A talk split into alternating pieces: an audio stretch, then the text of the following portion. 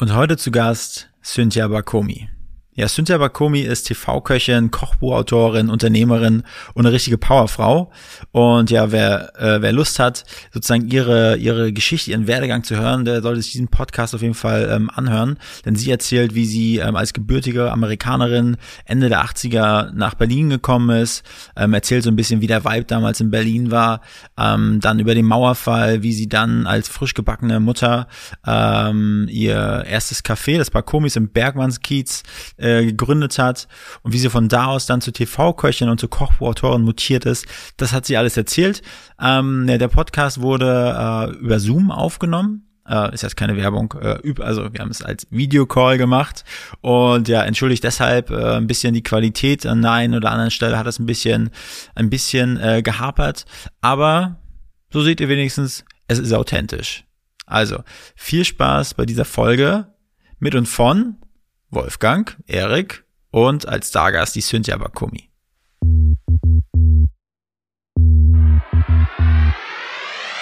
Willkommen bei Hauptstadt Podcast, dem Podcast mitten aus der Hauptstadt mit Wolfgang und dem Erik. Wir interviewen Unternehmer, Schauspieler, Politiker, Sportler, Stars und Sternchen und wer hätte es gedacht? Auch echte Berliner Schnauzen. Ich glaub, ich werd bekloppt. Dit muss ich mir jetzt mal geben. Wenn ihr keine Folge von Hauptstadt Podcast verpassen wollt, dann abonniert uns doch einfach auf allen Kanälen und vergesst nicht euren Freunden und eurer Familie davon zu erzählen. Oh, fast hätte ich's vergessen. Neue Hauptstadt Podcast Folgen erscheinen immer mittwochs und sonntags um 0 Uhr. Moin moin und herzlich willkommen beim Hauptstadt Podcast mit Erik und dem äh, ja heute mal frisch rasierten Wolfgang. Ich weiß, das ist ja gar nicht so typisch bei mir. Sonst sehe ich aus wie einer, der gerade frisch aus dem Wald kommt. Aber und heute zu Gast. Heute haben wir nämlich einen ganz besonderen Gast. Äh, und zwar wird es jetzt vielleicht auch stellenweise ein bisschen kalorienreich. Aber wir haben die äh, TV-Köchin, die ähm, Kochbuchautorin und die Unternehmerin Cynthia Bakomi bei uns zu Gast. Und ja, erstmal herzlich willkommen von uns beiden, Cynthia. Hallo. Guten Morgen, meine Herren. Hallo, das hast du aber nett ausgedrückt. so sind ja.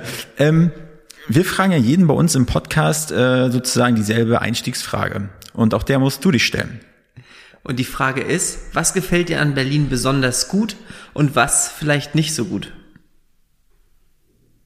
Also, äh, also erstens, ich liebe Berlin. Ich musste aber ein bisschen lernen, Berlin zu lieben, weil gerade als Amerikanerin, wenn man hier kommt, ähm, man muss erstmal sich zurechtfinden. Man hat erstmal das Gefühl, oh, die Leute sind so, so grob und die sind nicht freundlich und, und, und ähm, die sind so schönisch oder so. Und dann, aber umso länger ich hier lebe, desto mehr merke ich, dass das irgendwie gar nicht so ist. Dass sie sind recht herzlich und die sind sehr bodenständig. Das sind die Sachen, die mir besonders gut gefallen. Äh, was ich denke, die Berliner vielleicht sich schon ein bisschen leisten können, ist ein bisschen mehr tägliche ähm, Fröhlichkeit.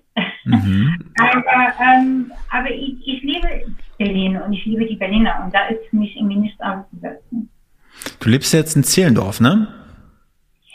Jetzt lebe ich in Zehlendorf. Ich habe meiner Familie erzählt, damals, als ich nach Berlin gezogen bin, ich habe in der Eisenbahnstraße gewohnt in Kreuzberg, gegenüber von der Markthalle.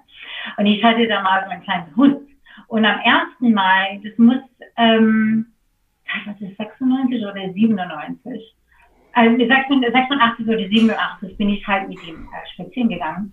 Und da war für mich wie Zivilkrieg auf der Straße. Mhm. Da haben die und die Matratzen gebrannt. Und ich mit dem kleinen Hund stand, oh mein Gott, was ist hier los? Supermarkt irgendwie abgebrannt und ähm, äh, ja, also damals habe ich in Kreuzberg gewohnt und dann in Darüber gewohnt und dann in der Rotbeerenstraße gewohnt und seit 15 Jahren wohnen wir in Zehlendorf, ja. Okay, also das hast du da dein neues, dein neues Heim gefunden, neu alt, seit 15 Jahren. Genau, jetzt habe ich sechs Hühner, und zwei Katzen. Mhm. Und also die Hühner sind einfach toll. Also und, und da brauchst du keine Angst haben in Zehlendorf, dass da mal Matratzen brennen oder ein paar Steine fliegen, ne? Nee, aber wir haben viele Füchse. Also man muss schon machen. Also Oh mein Gott, also die haben wirklich also super viele Hühner einfach mal umgebracht. Und das Ding ist, es ist nicht, als ob sie die umbringen und dann gleich fressen, sondern die, die sind super aggressiv, sie bringen die um und dann lassen die die liegen. Und das war für uns und auch für die Kinder und es war irgendwie, ja, es war wirklich, also das war nicht schön. Aber jetzt sind sie gut gehütet und ähm, die sind einfach ganz toll.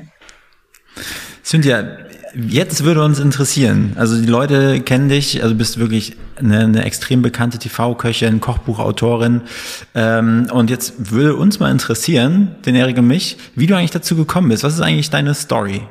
Also so zum, ja, fang mal an, einfach an zu plaudern und dann äh, stellen wir unsere berühmt-berüchtigten Fragen hier. Also ich bin die jüngste von drei Schwestern. Ähm, meine Mutter war Hausfrau, mein Vater war Anwalt und ich bin in äh, Seattle geboren und ich bin aufgewachsen ähm, auf einem Insel in Lake Washington, ziemlich gegenüber von Bill Gates. Und als ich dann, ähm, ich habe halt immer gerne gebacken, also ich habe angefangen zu backen mit drei Jahren und dann habe ich äh, angefangen auch zu tanzen mit drei Jahren. Mhm. Und dann, die waren die zwei Sachen, die mich ähm, merke ich halt im Rückblick, äh, die mich sehr geprägt haben durch mein ganzes Leben. Und dann, als ich halt irgendwie 15, 16 war, wollte ich unbedingt ins Internat. Meine Mutter ist, war im Internat und meine Großmutter auch. Und ich wollte unbedingt ins Internat, weil weil meine Familie mich einfach verrückt gemacht hat. Ich war die Jüngste, meine Schwestern waren alle nicht mehr zu Hause und auch so, oh nein, jetzt bin ich zu Hause alleine mit meinen Eltern, das geht gar nicht.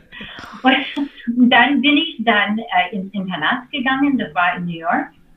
Und dann bin ich in meinem Defekt sukzessiv immer weiter und weiter weg von meiner Familie gezogen.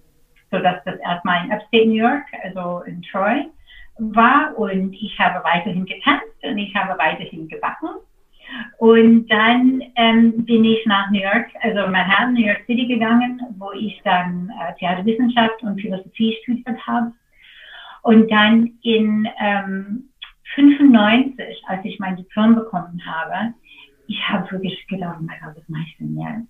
Weil ich wollte nicht ähm, wie eine arme Tänzerin in New York leben. Das wollte ich einfach nicht. Und, und New York hat mich einfach so geprägt und und auch so viel bedeutet. Und ich habe mich nicht nur an der Uni halt bilden lassen, sondern überhaupt kulturell in den Museen und Konzerthäusern und, und Lincoln Center und Metropolitan Opera, so war alles. Und ich wusste, hm, das war ein, wirklich ein Luxus. Das war wirklich ganz, ganz toll. Wir, äh, ähm, sind ja, wie, wie, hat, wie, hat man, wie hat man damals als arme Tänzerin gelebt in New York? Oh, ich war keine arme Tänzerin in New York. Ich habe zwar getanzt, aber ich war an der Uni und okay. ich wurde dann natürlich noch von meiner Familie unterstützt, weil ich einfach mhm. gelernt habe, weil ich studiert habe. Und ähm, ich habe wirklich gedacht, oh je, sobald ich mein Diplom habe, ist das vorbei. Und dann, ähm, meine Familie hat auch bestimmte Ideen für mich gehabt, die, die mir wirklich nicht gepasst haben, ähm, um, um weiter zu studieren oder weiter Diplom zu machen. Das wollte ich einfach nicht. Und ich hatte immer viel Zeit in Europa verbracht, in den Sommerferien. Also ich habe an der Sorbonne studiert und ich habe auch in Florenz studiert. Und dann habe ich gedacht, für mich ist es viel besser, in Europa zu leben und äh, Amerika zu besuchen, weil ich werde das immer noch besuchen, weil ich Familie habe, als umgekehrt.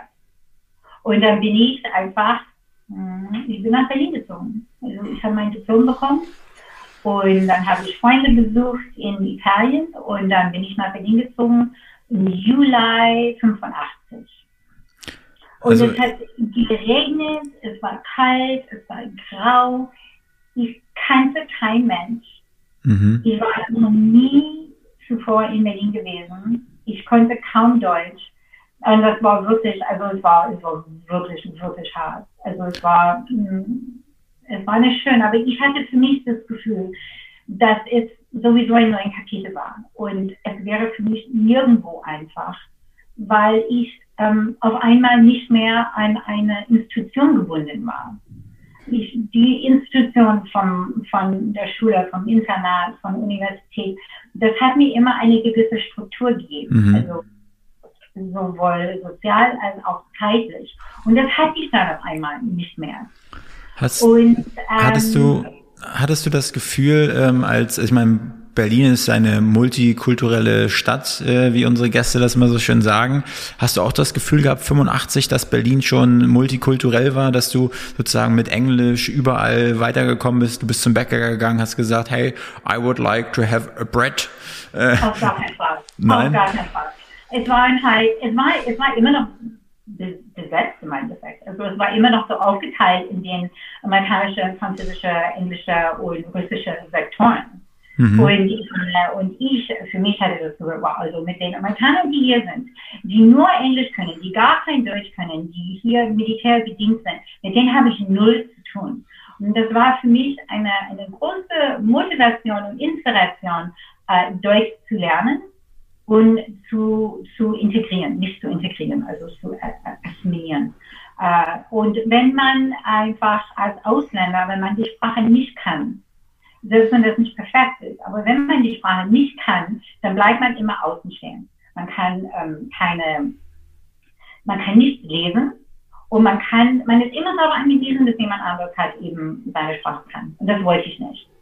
Und deshalb habe ich auch mich bemüht, ähm, Deutsch zu lernen. Und ja, dann habe ich angefangen, ähm, also erstens habe ich Windpocken bekommen, wo ich gedacht habe, ich sterbe jetzt gleich. Was, was, was, sind, was sind eigentlich Windpocken? Ich, Habe ich schon mal Windpocken gehabt? Das ist ein Virus. Das ist halt eine Kindheitskrankheit normalerweise. Und jetzt wird man dagegen geimpft. Und damals hat man das einfach bekommen. Und das war nicht wie Covid. Das war so ein, ein, ein Virus, wo man hat es einmal bekommen und dann nicht wieder. Und die meisten mhm. haben es nicht wieder bekommen. Und ich hatte das aber nie bekommen. Ich habe wirklich gedacht, ich, ich, ich. Also, ich, ich bin auch ins Krankenhaus gefahren, weil ich wusste nicht, was es war. Auf jeden Fall, danach dann habe ich äh, angefangen, äh, mit einer Choreografin zusammenzuarbeiten. Und ich habe ähm, den, das Tanzstudio gereinigt und dafür konnte ich umsonst trainieren. Und dann ähm, ja, dann habe ich bestimmte ähm, Tanzen, also ja, Tanzen halt einstudiert, weil jemand krank wurde. Und dann irgendwann mal war ich ein Teil der Kompanie und dann fing das an für mich, ähm, Leute kennenzulernen. Also das ist eine Sache, die ich meinen Kindern auch immer erkläre. Man hat so verschiedene Bereiche in seinem Leben. Das ist äh, sein Privatleben, man hat seinen Beruf, man hat ein Sozialleben, man hat auch seine Familie. Und das ist halt immer die Herausforderung, diese Sachen halt so ein Gleichgewicht hinzubekommen. Und das war für mich am Anfang sehr schwierig, weil ich keine kannte und ich war sehr isoliert. Und so langsam, langsam hat sich das für mich dann aufgebaut und auf einmal hatte ich dann ein Leben hier. Ich habe mhm. Fuß gefasst, ja. Und das heißt, du bist hierher gekommen, ohne dass du eigentlich einen Job oder eine Aussicht auf einen Job hattest und hast dir dann hier vor Ort alles gesucht, richtig? Ja, ich hätte, ähm, also das ist einfach so als Amerikaner oder, oder für mich halt eben als ähm, eine Amerikaner, die wirklich diese äh, äh, Luxus hatte, eine ganz tolle Bildung zu bekommen, ähm, ist, dass ich mir halt eingebildet habe, dass ich halt alles machen kann. Und ich habe gesagt, nein, ich ich, also, ich habe gesagt, ich hatte eine Idee, meine Idee war, ich ziehe nach Berlin. Und mehr wusste ich nicht. Und ich dachte, wie kriegst du es hin? Wie, auch immer. Und dann, ich habe meine Eltern gesagt, okay, äh, im Juli werde ich ein bisschen reisen und dann ziehe ich nach Berlin. Und die waren so, hm, okay. Aber dadurch, dass ich die Jüngste war, ich hatte irgendwie ziemlich carte blanche. Und ich denke, meine Familie, die haben mir schon vertraut und die haben mich einfach zum Glück einfach machen lassen. Aber das ist, das ist jetzt im Endeffekt alles ganz leicht gesagt. Es war wirklich, wirklich schwierig. Also ich weiß, am Anfang hatte ich das Gefühl, wow, ich, ich konnte wirklich ähm, schon äh, alles machen, aber ich konnte mich nicht entscheiden, was ich machen wollte. Und das war auch sehr, sehr schwierig, wenn man ja, wenn man glaubt, oh, ich kann alles machen, ne? Ich meine, okay, das ist nett, aber man muss sich für eine Sache entscheiden, man muss danach gehen. Und das war für mich auch ein Prozess. Und dieser Prozess war auch weder einfach noch, noch schön. Also es war irgendwie auch dieses, also ich finde auch, die Sachen zu lernen, die man, die man lernen muss. Und das war auch genauso, als ich mein erstes Geschäft eröffnet habe. Das ist manchmal, dieser Lernprozess ist einfach schmerzhaft, weil man, weil es einem bewusst wird, dass man alles nicht weiß. Und äh, wie, wie, also immer, wie hast du den ersten Schmerz empfunden? Also ich finde es immer so, wenn man erstmal da ist, wo man, also wo man dann, sag mal, das erste Mal, wo man weiß und man merkt, man hat es vielleicht ansatzweise geschafft oder es geht in die richtige Richtung. Aber ich finde, der Weg dahin, der kommt einem immer halt so e ewig vor und man denkt, man kommt nie an und man, es wird nie mal so sein, wie man sich vielleicht ja. vorstellt. Das ist richtig. Also man muss halt super fokussiert bleiben. Also ich denke, es gibt immer super viele Gelegenheiten, sich ablenken zu lassen. Und, ähm, und ich glaube, das ist äh, sehr destruktiv. Also das ist das Gegenteil von konstruktiv und von produktiv. Und man muss ganz viel mh, hm, mentale Stärke haben, einfach zu sagen, bleib ruhig, bleib am Ball, mach einfach mal weiter, du kommst hin. Und das ist auch wirklich, als ob man, man, man macht das so mit Eseln, ne? man hat so eine, so einen Stiel und am Ende des Stiels hat man eine Karotte. Und das Tier mhm. geht immer nach dieser Karotte, Karotte, aber es geht immer weiter, immer weiter. Und Oder so Karottenkuchen. Die, was nachher zum Schluss. aber es ist dieses Gefühl auch für mich sicherlich ein Ziel hinter einem Ziel, hinter einem Ziel, hinter einem Ziel mhm. haben. Und das habe ich mir immer wieder aufgebaut, immer wieder konstruiert, so dass ich nicht ähm, unfokussiert geworden bin und so dass ich immer ähm, diese, die, diese Linie gezogen habe. Ja. Wie hat, wie hatte ich, wie hatte ich die, ähm, die Wende, der Mauerfall, wie hat das sozusagen dein Aufenthalt in Berlin beeinflusst? Oh mein Gott. Ich habe gedacht, das, kommt, das passiert nie im Leben, ja. Und es war, wart ihr in Berlin dann? Äh, nee, noch nicht. Wir, wir, nee, nee, wir sind so Fischköpfe, sagt man. Wir kommen aus dem Norden ursprünglich. Okay. Das war, das war der Wahnsinn. Also ich habe wirklich gedacht, dass ähm, ich, ich sehe das nicht richtig. Also und komischerweise ein Freund, der ähm, Regieassistent war bei einem sehr bekannten äh, äh, Regisseur.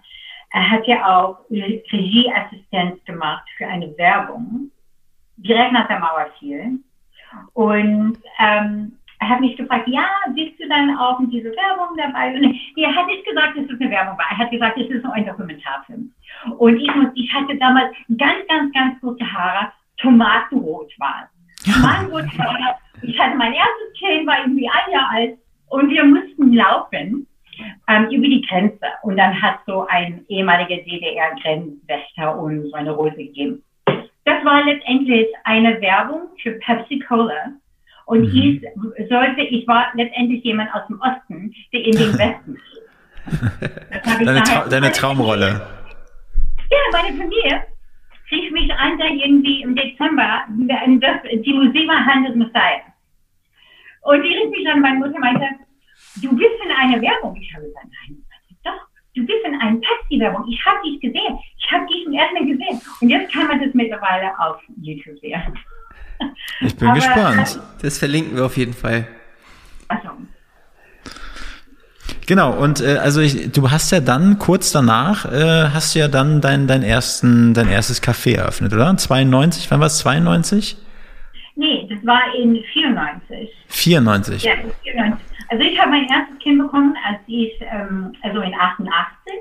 Dann habe ich eine zweite Tochter bekommen in 93. Und dann habe ich gedacht, okay, Moment mal. Ich äh, liebe meine Familie und ich liebe meine Kinder, aber die sind keine Projekte für mich in dem Sinne. Ich habe viel zu lange studiert, ich habe viel zu lange ähm, ja, mich so reingehängt, um, ähm, um mich ähm, ausschließlich um meine Familie zu kümmern. Das, das wollte ich nicht. Ich wollte ähm, ein Projekt haben, das separat war von meinen Kindern, von meinem Mann, von meiner Familie. Und das wurde dann Bakumi ich wollte, es war, es war wie, als ich nach Berlin gezogen bin. Ich habe gedacht, oh mein Gott, ich will unbedingt Kaffeebohnen holzen. Das war meine Idee. Ich finde, ich mag den Kaffee nicht in Deutschland. Ich finde, das schmeckt mir nicht. Ich will unbedingt Kaffeebohnen holzen. Und dann aber, ich meine, das klingt alles irgendwie ganz einfach. Es gab kein Internet. Es gab irgendwie, dann habe ich gedacht, ich schaffe das. Und dann wusste ich, dass die IHK eine Bibliothek hat, wo alle Telefonbücher von ganz Deutschland drin sind. Und ich wusste, es gibt eine Art Postmaschine, das wird in Deutschland hergestellt, das heißt Probat. Und dann habe ich mir die Adresse ausgesucht und dann äh, habe ich gesagt, okay, das habe ich jetzt. Und dann bin ich zu IHK und ich habe mich beraten lassen. Und dann, nachdem ich irgendwie zu ganz viele verschiedene Banken ge gegangen bin, ähm, wo die mir alle abgesagt haben, die haben gesagt, äh, okay, also, hm, äh, liebe Frau Rogumi, äh, wenn das äh, wirklich eine gute Idee wäre, dann hatten wir das schon. Und ehrlich gesagt, wenn wir das noch nicht haben, dann brauchen wir das nicht. Ihr mhm. Konzept, Ihre Ideen. And I was like, what? Das kann nicht wahr sein. Die Gesellschaft lebt von neuen Ideen. Und ich habe gesagt, ich möchte auch noch mit so eine Küche rumfahren. Dann habe ich gedacht, oh mein Gott, dann bin ich zurückgegangen zu IHK. Ich habe mich wirklich beschwert. Ich habe gesagt, ihr habt keine Ahnung, wie das ist, so ein kleines Geschäft ähm, eröffnen zu wollen und irgendwie, ich vergesse euch, und dann, äh, dann hatte ich eine neue Idee. Und das war, dass ich zu den Banken gegangen bin mit Gebäck. Ich hatte dann immer Gebäck dabei. Weil ich das Gefühl hatte, die wissen gar nicht, wie, wie, was ich wirklich machen will und wie toll das ist. Und ähm, dann irgendwann mal ähm, hat äh, eine Bank mir zugesagt. Welche das Bank war das? Das war die Commerzbank am Meerendam. Und die Leiterin der Bank damals hieß Frau Backhaus. Kein Witz. Okay. Also liebe Grüße, ja. liebe Grüße an Frau Backhaus. Liebe Grüße an Frau Backhaus. Ja, ne, Moment mal. Dann habe ich halt was mit aufgemacht, war super erfolgreich. Zweieinhalb Jahre später hat mir ähm, Herr Hoffmann das Objekt in den Sophie Gipshöfen angeboten. Das der ein riesengroßes Objekt, das war eine alte Nähmaschinefabrik. Und ich war an einem Punkt jetzt mit dem Geschäft nach zweieinhalb Jahren, wo ich mich wirklich entscheiden musste, will ich andere Leute beliefern und was will ich machen? Ich habe gesagt, nein, für mich ist es viel besser, einen zweiten Steinbein, ein zweites Geschäft in Mitte aufzumachen. Dann bin ich zu Frau Backhaus gegangen. Ich habe gesagt, Frau Backhaus, ich habe jetzt ein neues Objekt, ich habe ein neues Vorhaben. Ähm, ich möchte gerne einen neuen Kredit au, ähm, aufnehmen bei der Bank. Und sie meinte, nee, ähm, wir glauben nicht, dass es der richtige Zeitpunkt ist. Ich habe gesagt, wissen Sie, ich habe das ja seit zweieinhalb Jahren geführt. Ich weiß genau, wo ich dran bin. Ich weiß genau, dass es richtig ist. Also so, so schön war das dann nun zum Schluss auch nicht mehr davon. Hattest du, hattest du diesmal vergessen, Kuchen mitzubringen oder Gebäck? Vielleicht war das ja der, der Grund, warum sie nicht wollte diesmal. Nee, das war, die Bank einfach, das Ding ist, ist, die Gastronomie hat einen ganz schlechten Ruf. Und mit der Gastronomie kommt dieser Spruch, der, der nicht wird, wird, wird. Und die äh, Gastronomie eine sehr hohe Erfolgslosigkeit damals gehabt, wie auch heute. Und ähm, es ist auch sehr männerdominiert. Es gibt nicht so viele Frauen in der Gastronomie, beziehungsweise damals gab es gar keinen. Es gibt mittlerweile mehr Frauen in der Gastronomie. Ich war auch Ausländer. Also ich glaube, da kamen einfach super viele Sachen zusammen, wo man gesagt hat, wow, okay, bis hier und nicht weiter. Also mh, hm, machen Sie einmal mal ein bisschen weiter. Und ich glaube, das war auch eine Art von der Bank, ähm, die Situation ein bisschen zu beherrschen, ein bisschen zu steuern. Das wollte ich einfach nicht. Ich wollte nicht, dass jemand mir außen sagt, wie ich irgendwas zu tun habe. Hm. Du hattest ja gesagt, ähm, dass, dass du eigentlich Kaffee rösten wolltest und ja. hast ja dann bist ja quasi ein bisschen, äh, hast einen kleinen Sprung gemacht, hast ja schon von, von äh, Läden beliefern gesprochen. Meinst du damit Kaffee oder war das schon dein Gebäck und alles? Nee, das war so schwierig. Also ich habe wirklich angefangen, Kaffeebohnen zu rösten und dann habe ich gedacht, naja, ich warte einfach ein bisschen noch dazu, weil ich das, das Backen immer liebte und weil ich, weil ich wirklich das Gefühl hatte, keiner weiß, wie amerikanisches Gebäck ist. Wir haben so eine tolle Backtradition und, ähm, und ich will Kaffeebohnen rösten und ein bisschen backen. Das war aber damals so, dass der Gast wenig mit den Kaffeebohnen leider das anfangen konnte und ist aber total auf das Gebäck aufgestürzt. Und ich sagte irgendwie, oh nein, okay, okay, okay, okay, okay, ich kann, das kann ich auch machen. Weil es ist so, weißt du, du, du kannst ja ein Vorhaben haben. Du musst aber schon äh, flexibel sein äh, mit, äh, mit deinen Gästen, um einen Dialog zu finden. Dieser Dialog zu finden ist total wichtig. Ansonsten, du stehst alleine da und du kannst den tollsten Kaffee haben und das, das beste Gebäck, aber wenn das nicht zugänglich ist für jemanden, dann stehst du da alleine. Hm. Und deshalb hat das Gebäck den Kaffee überholt. Und du hattest ja gleich relativ große und bekannte Kunden, wie das Hotel Adlon und viele andere. Wie, wie kam es dazu? Bist du hingegangen, hast du dir überall deinen Kuchen vorgestellt oh, oder? Ja, ja, einfach, nein, nein, nein, nein. Da hat der Karl-Heinz Häuser damals, er war Küchenchef äh, im Adlon. Und ähm, er hat mich einfach angerufen. Er hat gesagt, ja, ich habe gehört, es ist tolles Gebäck und kommst du mal, komm doch einfach damit vorbei. Und ich habe gesagt, okay. Und das war so ein Samstagnachmittag. Und ähm, ja, ich habe dann einfach meine Kostproben gehabt, weil für Hotel Adlon und für Madison Hotel und für Guggenheim Museum, für KDW, für viele, viele Abnehmer, es war wesentlich einfacher, mit jemandem zu arbeiten, der die Sachen in kleinen Mengen hohe Qualität machen kann, als es für sie war, ihre Küche darauf einzustellen, das selber zu produzieren. Hm. Ja. ja, deshalb haben wir, oh ja, wir haben so viele Leute damit geliefert. Aber das war, das war jetzt für dich aber nicht nur so ein, okay, ich biete da mein äh, Gebäck an und die haben mich noch den Preis gedrückt, sondern es war auch wirtschaftlich interessant für dich, diese großen Namen, diese, diese großen Namen, die großen Kunden? Absolut, klar. Ja. Also ich meine, für mich, ich denke für mich, was ganz wichtig ist, ist Potenzial. Und das ist einmal Potenzial, was ich habe, halt als, als Person, die irgendwie denkt und mitdenken kann und Ideen hat. Und ähm, auch das Potenzial, das meine Vorhaben haben. Und für mich ist es sehr, sehr wichtig, dass ich meine Potenzial auch umsetze. Ich mhm. bin die mhm. Einzige, die das kann und ich lasse mich, soweit es geht, von nichts und niemandem bremsen. Und das war halt mein Ding. Ich wollte mich von der Bank mit nicht bremsen lassen. Ich will mich auch nicht unbedingt von Covid bremsen lassen, wobei ich mich natürlich darauf einstellen musste, dass es das mhm. gibt.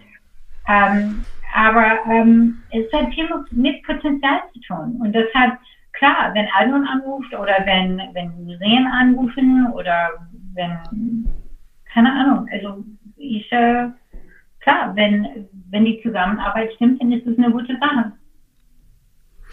Und du hast dich ja jetzt als Unternehmerin und Tänzerin mehrfach komplett neu erfunden und gesagt, du musstest den Weg, den steinigen Weg gehen, dich, dich durchkämpfen. Und ich habe das Gefühl, dass es heutzutage so ein bisschen abhanden gekommen. Jeder will irgendwie alles einfach haben und es muss sofort funktionieren. Gibt es so ein paar Sachen, wo du sagst, ähm, das ist dir wichtig, jetzt auch bei der Kindererziehung zum Beispiel, das ist Sachen, oder bei deiner Community, das sind Sachen, die du denen einfach den, den Frauen oder den uns selbst irgendwie mitgeben möchtest?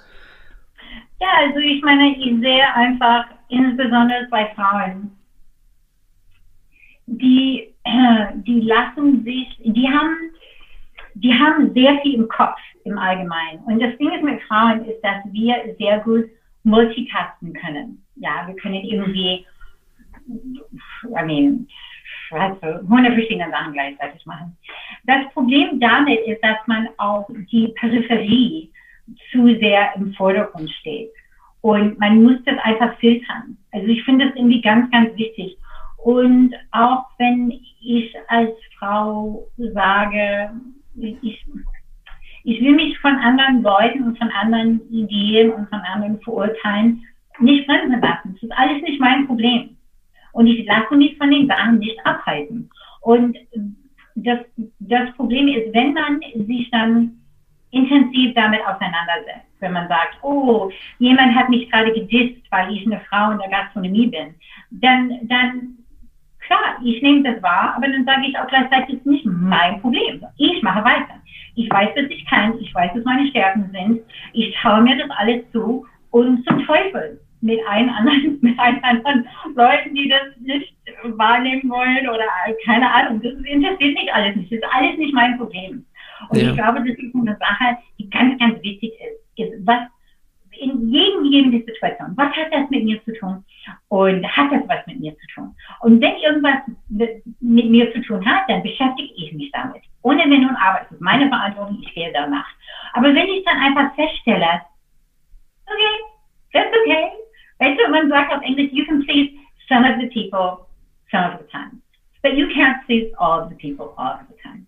So umso wichtiger ist es, dass man einfach sich selber treu bleibt wirklich, dass man sich selber treu bleibt und dass man auch ehrlich mit sich selber umgeht.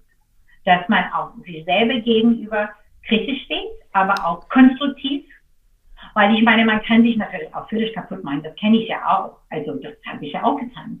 Und dann irgendwann mal habe ich gemerkt, oh mein Gott, das, das, das hilft mir gar nicht. Also das, das hilft mir nicht weiterzukommen, wenn ich mir gegenüber sehr negativ stehe. Das ist einfach nicht mein Ding. Ich muss ja. einfach gucken, dass ich klar im Kopf bleibe und dass ich mich vorwärts bewege. Und alles andere ist halt da und es existiert. Aber ich muss mich damit nicht beschäftigen, weil mich hält es einfach zurück. Das ist meine Einstellung.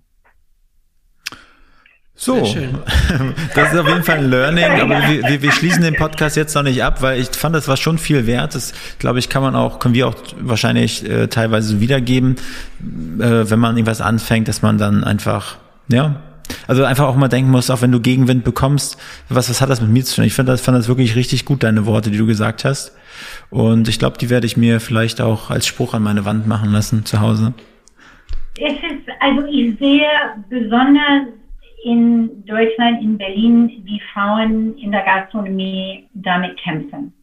Und die kämpfen damit und die kämpfen damit und die kämpfen damit. Und was ich, was ich einfach oft sehr, natürlich ist das eine sehr persönliche Entscheidung, wo man sich anlegen möchte oder was, wie man sich mit bestimmten Situationen umgehen will.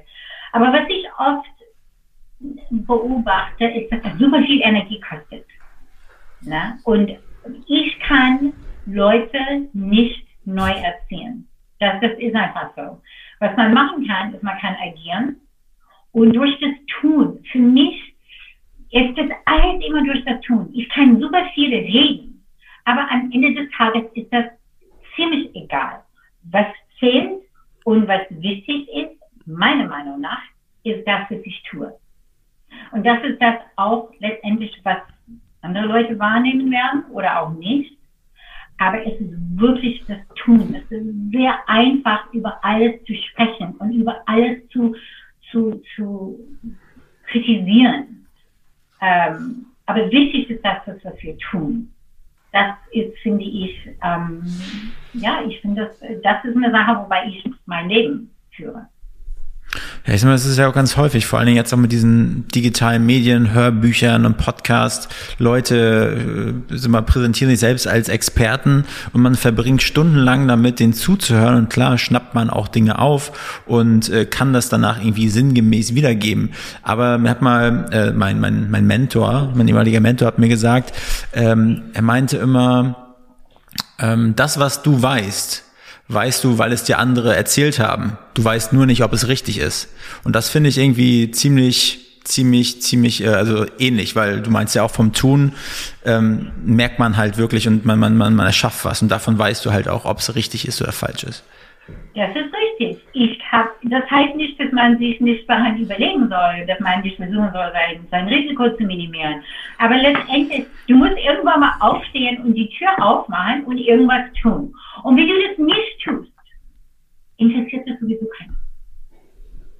Und das ist, glaube ich, ganz wichtig. Also ich habe mal ein, ein, ein Gespräch geführt für, keine Ahnung, das war so, glaube ich, so eine internationale Frauengruppe und, und äh, die wollten, dass ich eine Rede halte. Und ich habe gesagt, okay, ähm, wovon soll ich dann reden? Haben sie gesagt, ja, dann reden Sie sich einfach über sich. Und ich sage, okay, kann ich machen. Und danach sind super viele Frauen zu mir gekommen, die haben gesagt, oh, und ich habe dies gemacht und ich wollte immer das machen. Und irgendwie habe ich gesagt, wissen Sie was, das ist ganz toll. Aber wissen Sie, wenn Sie morgens früh nicht aus dem Bett steigen, wird es ja auch keine interessieren. Hm. Das heißt, wenn Sie was tun wollen, dann tun Sie. A little more action, a little less talk. Ne? Also halt nicht, just like, just, hm? tu, tu es dann. Und tu es dann. So, und irgendwann hast du es ja dann auch getan. Und irgendwann bist du dann ja auch vor die Kamera gesprungen und hast ein Buch geschrieben. Ja, Wie passt das jetzt das alles war, zusammen?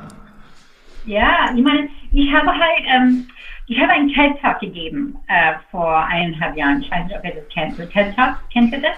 Ja. Äh, genau, in ähm, ähm, äh, Admiralspalast. Und, äh, und äh, das müsst ihr einfach mal hören. Das ist auf Englisch, was ich mir sicher bin, ihr es verstehen werdet. Ähm, ja, also ich meine, ich hatte ähm, ein so vorgesprochen in Hamburg mal für eine Show. Und das ist direkt nachdem ich, äh, glaube ich, mein welches Kind war das dann? Mein viertes Kind. Ich habe vier Kinder. Also es war nachdem mhm. ich mein Kind. Und man, ich war einfach nicht so weit. Ich war irgendwie immer noch richtig dick und, und ich habe gestillt und es war, äh, und dann irgendwie hat der Herausgeber von meinem Buch gesagt, nein, das musst du machen und ich bin mit dem Produzent befreundet, musst du einfach machen, machen, machen. Und ich habe das dann gemacht und ich war richtig schlecht. Also es war halt, oh mein Gott, also ich war wirklich, ich habe nicht gewusst, dass ich nicht so schlecht sein konnte. Es war wirklich so, wo, kennt ihr das, wo, wo du hörst deine eigene Stimme? Mhm. Das ist voll toll. Man hört seine eigene Stimme und man, man denkt, äh, war wirklich schlecht.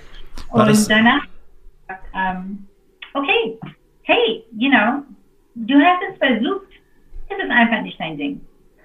Und dann, äh, so ein Jahr später, oder noch nicht mal, sechs Monate später, hat WDR mich kontaktiert um bei einer Live-Sendung bei denen äh, zu sein. Und ich sagte irgendwie, oh mein Gott, ich, weiß nicht, ich kann. Und irgendwie letztes Mal war es so, war wirklich, war schmerzhaft schlecht. Ich habe gedacht, okay, hör mal, du musst es einfach machen. Du musst dir eine Chance geben, das, das nochmal zu machen. Und, und du kannst dich nicht von einer, einer einzelnen schlechten Erfahrung dich so definieren lassen, dass du dann gar nicht mehr versuchen kannst. Und ich musste mich einfach mental so aufbauen, um das zu tun. Ich kann euch das nicht sagen. Also ich hatte wirklich, also ich hatte wirklich Schiss. Aber ich habe gedacht, du musst es machen. Komm, du kannst es, du kriegst es, du kriegst es, du kannst es. Ähm, dann habe ich das gemacht und es lief gut.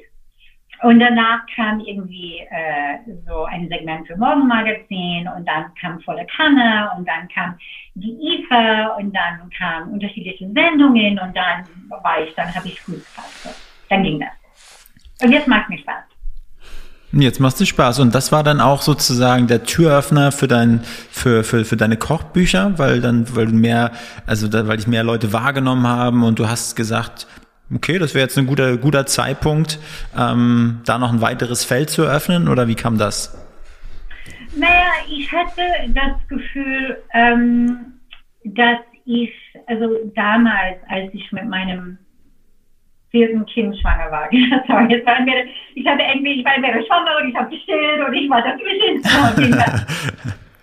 ich war mit dem vierten Kind schwanger, genau. Und ich hatte einfach das Gefühl, dass ich ähm, expandieren wollte, aber ich wollte nicht mehr Geschäfte aufmachen. Das war nicht mein Traum. Ich will kein Kettengeschäft werden. Das ist einfach nicht mein Ding. Ich, ich mag das nicht. Und dann habe ich gedacht, ich habe für mich einfach festgestellt, dass ich was zu kommunizieren habe, dass ich so lange gebacken habe und ich habe das so verinnerlicht, dass ich auch ein Botschaft auch dadurch hatte. Und meine Bücher sind letztendlich meine Botschaft geworden. Mhm. Und dann habe ich dann eine Backformlinie machen lassen in England. Das ist eine ganz tolle Sache, über die werden alle von Hand gemacht. Und so hat sich das aufgebaut. Aber das ist immer ein Prozess. Und das heißt, es immer, wenn du, du kannst ja super viele Ideen haben. Und ich glaube, das ist manchmal das Thema mit Leuten, die irgendwie super viele Ideen haben aber um diese Idee zu erreichen, es ist ein Prozess und es gibt so einen Weg und der Weg ist ein Teil vom Ziel. Das ist ganz wichtig. Ich kann jetzt einfach von hier nach da springen, weil ich brauche diese ganze Entwicklung, um das äh, steuern zu können. Mhm. Und ich niemals auch jetzt ähm, vor, vor zehn Jahren das machen können, was ich jetzt mache, weil ich einfach die Erfahrung nicht hatte. Und als es dann Covid gab, das irgendwie jetzt, womit wir seit 14 Monaten leben, äh, ich war auch mit sehr vielen, sehr schwierigen Entscheidungen getroffen. Und ich habe nicht lange gezögert, die Entscheidungen zu treffen, die ich das Gefühl hatte, die vor mir standen. Und das ist, weil ich Erfahrung habe. Und diese Erfahrung, es gibt echt keine Ersatz für Erfahrung. Die einzige Ersatz für Erfahrung ist, dass man sich selber vertraut und, äh, und wahrnimmt, wenn man ein, hm, wenn man eine Entscheidung trifft und dass man das nicht in Frage stellt immer. Ich glaube, das ist ganz schwierig, wenn man ähm, diese Spontanität hat, eine Entscheidung zu treffen. Ich glaube, dass das hm, sehr wichtig ist, das zu vertrauen. Und dass ich kenne das einfach auch von meinem Werdegang oder auch von, von meinen Geschäften. Dass am Anfang habe ich dann das immer unterstellt. Immer gesagt, wow, Moment mal, du hast diese Entscheidung irgendwie so schnell getroffen. Moment mal. Und dann habe ich immer versucht, was anderes recht zu fertigen, was ich auch natürlich tun kann, weil es ist einmal mir gegenüber. Das ist dieses Gespräch, das man sich selber mit, mit sich selber führt. Aber letztendlich bin ich immer dann später zu dem eigentlichen äh, ähm, Entscheidung gekommen, die auch manchmal sehr schwierig ist, weil das, äh, weil, weil jemand anders die Entscheidung bekommt. Versteht ihr? Das, das ist einfach, ähm, ja, das, ähm, das Leben von jemand anderem ändert. Aber trotzdem muss man das aussprechen. Ja. Wie? Und, also, du? Und gerade jetzt in der Corona-Zeit hast du dich dafür entschieden, dein, dein Unternehmen ja neu aufzustellen, also mehr oder weniger. Also von dem das Ladengeschäft zuzumachen, richtig? Ich habe das Deli nach äh, 23 Jahren zugemacht, ja. Wir hatten die, Auf die Auflage am 17. Ähm, März dass wir nur To-Go-Geschäft machen konnten. Und das haben wir dann in Mitte versucht und das haben wir in Kreuzberg versucht. In Mitte hatten wir an dem Tag, ich meine, keine Ahnung, 150 Euro umgesetzt. Noch nicht mal. Ist ja noch nicht mal die Kosten für, die, für das Personal gedeckt. Und die, das Geschäft in der Bergmannstraße, das hat einmal ganz andere Kiez. Und der Kiez war sehr froh, dass wir auf hatten. Oh mein Gott, also die waren irgendwie, oh, gibt es euch? Und, und wir haben uns wirklich, wirklich wieder, wirklich mh, neu entdeckt, sage ich mal. Ja. Und dann habe ich versucht, halt mit beiden Vermietern das auszuhandeln, dass ich äh, zumindest zu Anfang, dass ich die Hälfte an Miete leiste und dass ich die 100% von den Betriebskosten. Und in Kreuzberg hat der Vermieter gesagt, okay, also ich lasse mich darauf ein, als, ähm, was irgendwie ganz wichtig war, weil, ähm, ja, weil wir haben, man hat ja die laufenden Kosten, die sind auch wirklich viel, äh, zu zugestellt zu den ganzen Steuer- und Unkosten. Hm, aber in Mitte war das anders. Und in Mitte hat der Vermieter gesagt, nee, mhm. wir gucken einfach mal, welche Unterstützung sie vom Staat bekommen. Aber ich habe keine Unterstützung vom Staat bekommen, weil ich nur 55 Mitarbeiter hatte. Man hat eine Unterstützung bekommen am Anfang, wenn man bis zu 10 Mitarbeiter gehabt hat, was irgendwie der Wahnsinn war.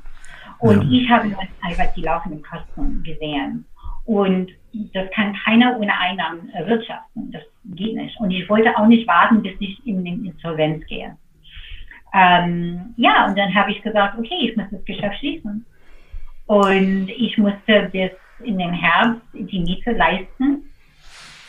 Äh, das war aber eine Sache, die ich strukturieren konnte, weil ich wusste was, ganz genau, was auf mich zukommt, weil ich hatte keine weitere Kosten. Hm. Und das war ja, total wichtig. Ähm, aber das war, das war, mh, hm, das hat wie getan. Das war hart. Emotional, ja. Nach 23 Jahren. Es war, es war emotional aber ich konnte mich davon distanzieren. Ich konnte einfach mal die Zahlen anschauen und einfach mal sagen, bilde dir nichts ein. Du, du, du, du schaffst das nicht. Das schafft keiner. Mach das nicht. Ich riskiere das nicht. Riskiere mhm. nicht alles. Ich hatte wirklich das Gefühl, ich hätte das weiterhin mit dem Delhi irgendwie machen können, aber das hätte die Bergmannstraße runtergebracht. Und die Bergmannstraße, die Bergmannstraße ist wie, ist wie das Herz, ist wie die Festplatte. Die Bergmannstraße ist halt alles. Da sind die Büros, da sind die Catering-Küche, da ist die Produktionsküche, die Konditorei, die Rösterei. Ich konnte das einfach nicht riskieren, dass das Delhi die Bergmannstraße einfach bis in den Insolvenz zieht. Ja. Und ich meine, es ist, es ist nicht so einfach. Es sind einige Gastronomen insolvent geworden in der Zeit. Ähm, das ist wirklich hart, ja. Wie ist denn das jetzt? Also jetzt hast du ja ein bisschen, vielleicht ein bisschen Kapazität dadurch gewonnen für, für andere Dinge.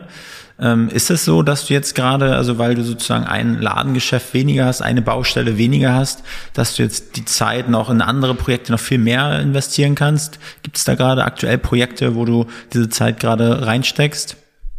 Naja, also habe das Gefühl, ich meine, wow, das war, als ob man wirklich mit einem reisenden LKW betroffen wäre, Covid für die Gastronomie. Und ich meine, es ist ein bisschen ähnlich wie was ich, also ich glaube, man muss leben, wie man erzählt, sozusagen. Und das war, ich habe sehr schnell entschlossen, ich schließe das Deli, dann hat meine Tochter, die in dieses sehr visiert ist mit, ähm, mit Webshops und alles in 0, nix. Also ich meine wirklich über Nacht ein Webshop für uns aufgestellt, wo wir ausliefern konnten, wo wir einfach, wir sind sehr gut durch die Stadt gekommen, weil da war null Verkehr. Dann habe ich angefangen, zusammen mit UFE ähm, Produktion äh, Krankenhaus-Care-Pakete aufzustellen, was von äh, Spender bestellt werden können, die wir an Krankenhäuser ausliefern. Dann haben wir einfach unsere Beziehung zu den Krankenhäusern, wo ich noch nie in einem, oh, einmal war ich im Krankenhaus, weil ich ein Kind äh, dort, äh, ein Kind im Brunnen habe. Aber ansonsten war ich nie im Krankenhaus. Dann haben wir die ganze Beziehungen zu den Krankenhäusern aufgebaut. War, glaub mir, nicht einfach, weil die wirklich, die haben uns am Anfang immer weggeschickt mit den Krankenhauskehrpaketen. Und dann haben wir angefangen, das Geschäft ganz anders aufzustellen. So, dass ich äh, gehöre nicht zu den Gastronomen, die sagen irgendwie, äh, Frau Kanzlerin, machen Sie die Gastronomie wieder auf. Wisst ihr was? Das Problem ist mit Social Distancing. So, wo wir irgendwie, wenn wir die Tische und Stühle haben, drinnen so wie draußen, in voller Kapazität, rentiert sich das. Aber sobald wir wieder drinnen aufmachen müssten oder könnten mit, keine Ahnung, für uns ist es vier Tische.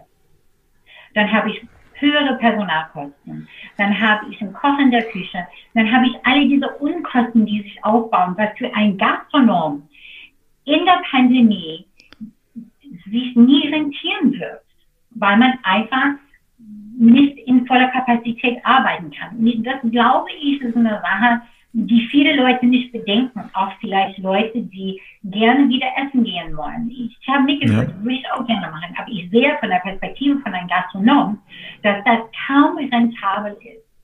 Und das ist das, was wirklich schwierig ist. Man muss dann einfach mal gucken, wie wir uns wieder auf die Beine stellen. Und das ist auch ein Prozess. Und wir wissen nicht, wie das ist, weil wir einfach immer noch das Gefühl haben, weil wir immer noch das Problem haben, dass wir nicht genug Impfstoffe haben in Deutschland.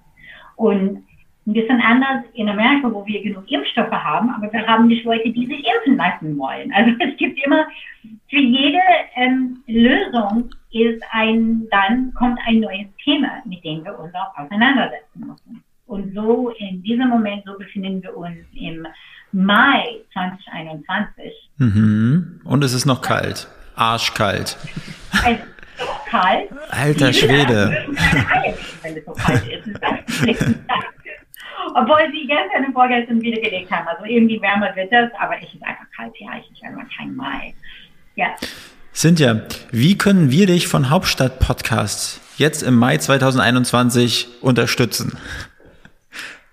Naja, was ich wirklich finde, ähm, ist, also ich finde, die Krankenhaus-Care-Pakete sind für die Krankenhäuser und auch für die Spender eine ganz, ganz wichtige Sache. Wir haben Leute, da hat jemand letztens ähm, glaube ich, fünf Krankenhaus-Care-Pakete spendiert für ein bestimmtes Krankenhaus mit Widmung.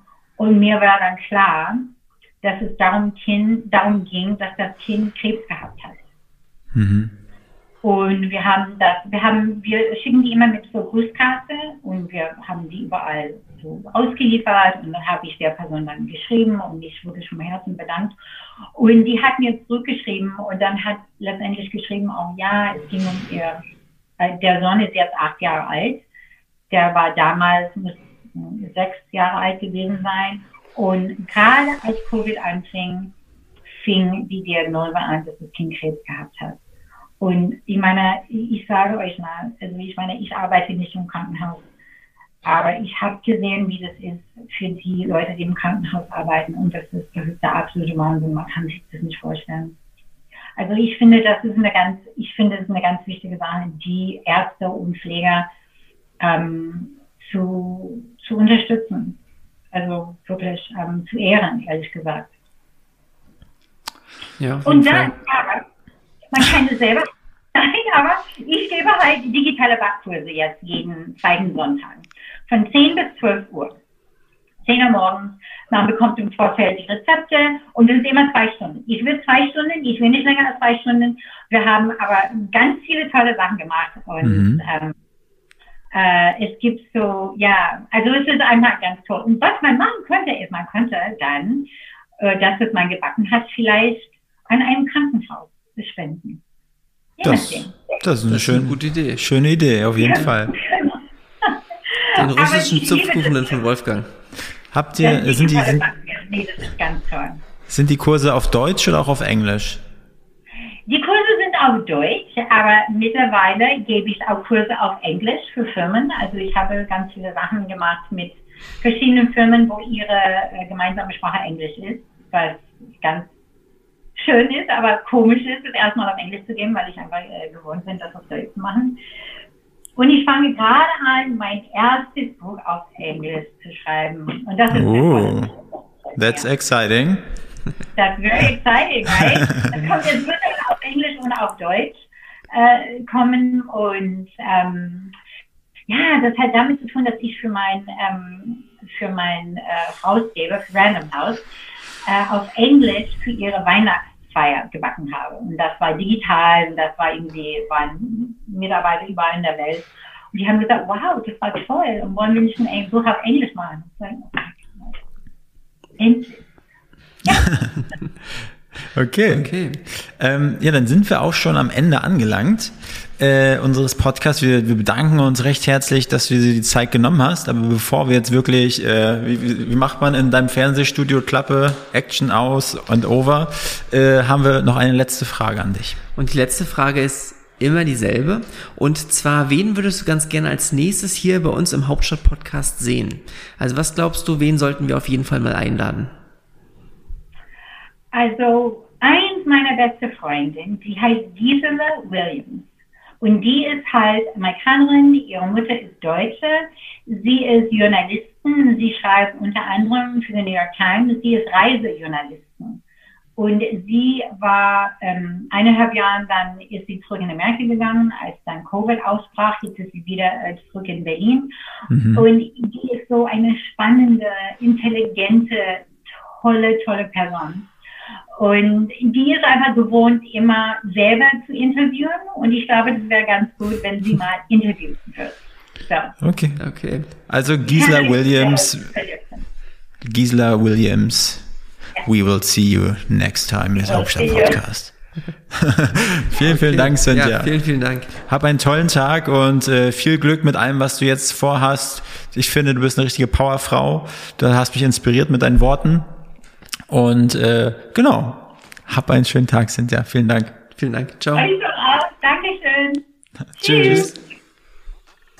Diese Folge wurde produziert von NextGen Media, deiner Full-Service-Marketing-Agentur aus Berlin.